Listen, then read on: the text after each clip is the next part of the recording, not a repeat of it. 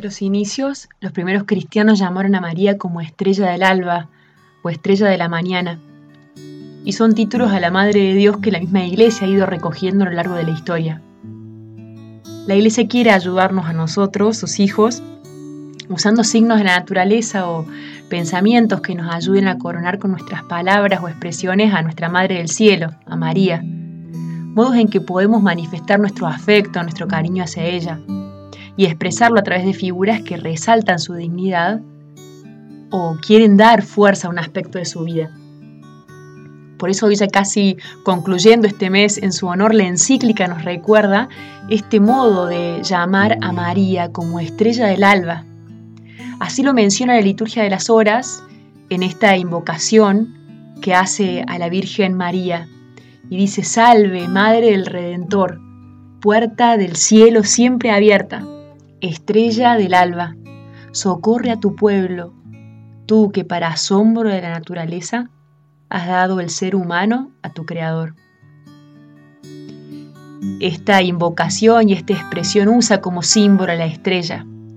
Y sabemos que ella no es una estrella común, sino que es el astro más brillante del cielo, después del sol, Jesucristo. Ella es la estrella que anuncia el fin de la noche y la luz de la aurora que llega.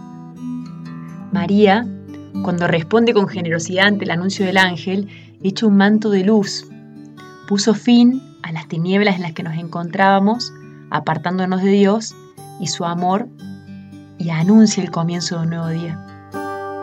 Ella es la aurora que anuncia el día todavía más hermoso, la llegada del sol, Jesús, que ha de iluminar al mundo entero.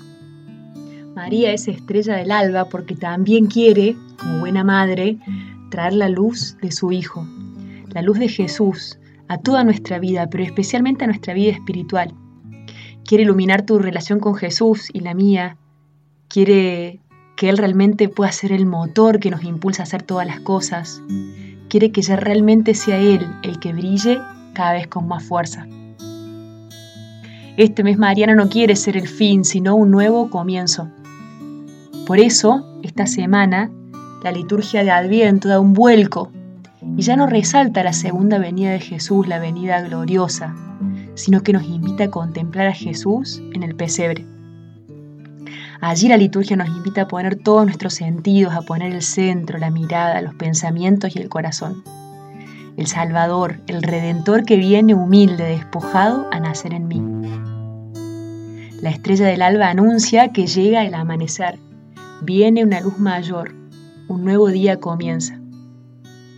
Por eso es bueno, al concluir este mes, poder clamar junto a toda la iglesia, ven Señor Jesús.